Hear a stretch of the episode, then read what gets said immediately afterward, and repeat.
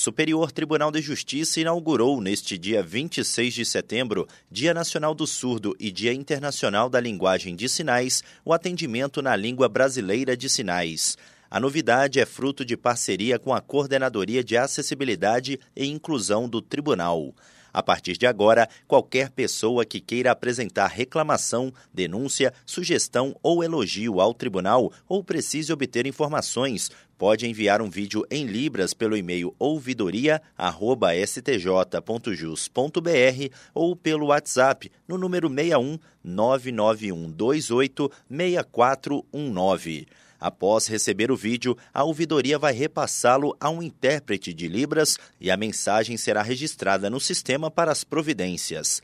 Assim que houver uma resposta sobre o caso, o intérprete gravará outro vídeo para transmissão ao cidadão interessado pelo mesmo canal da manifestação inicial. Do Superior Tribunal de Justiça, Tiago Gomide.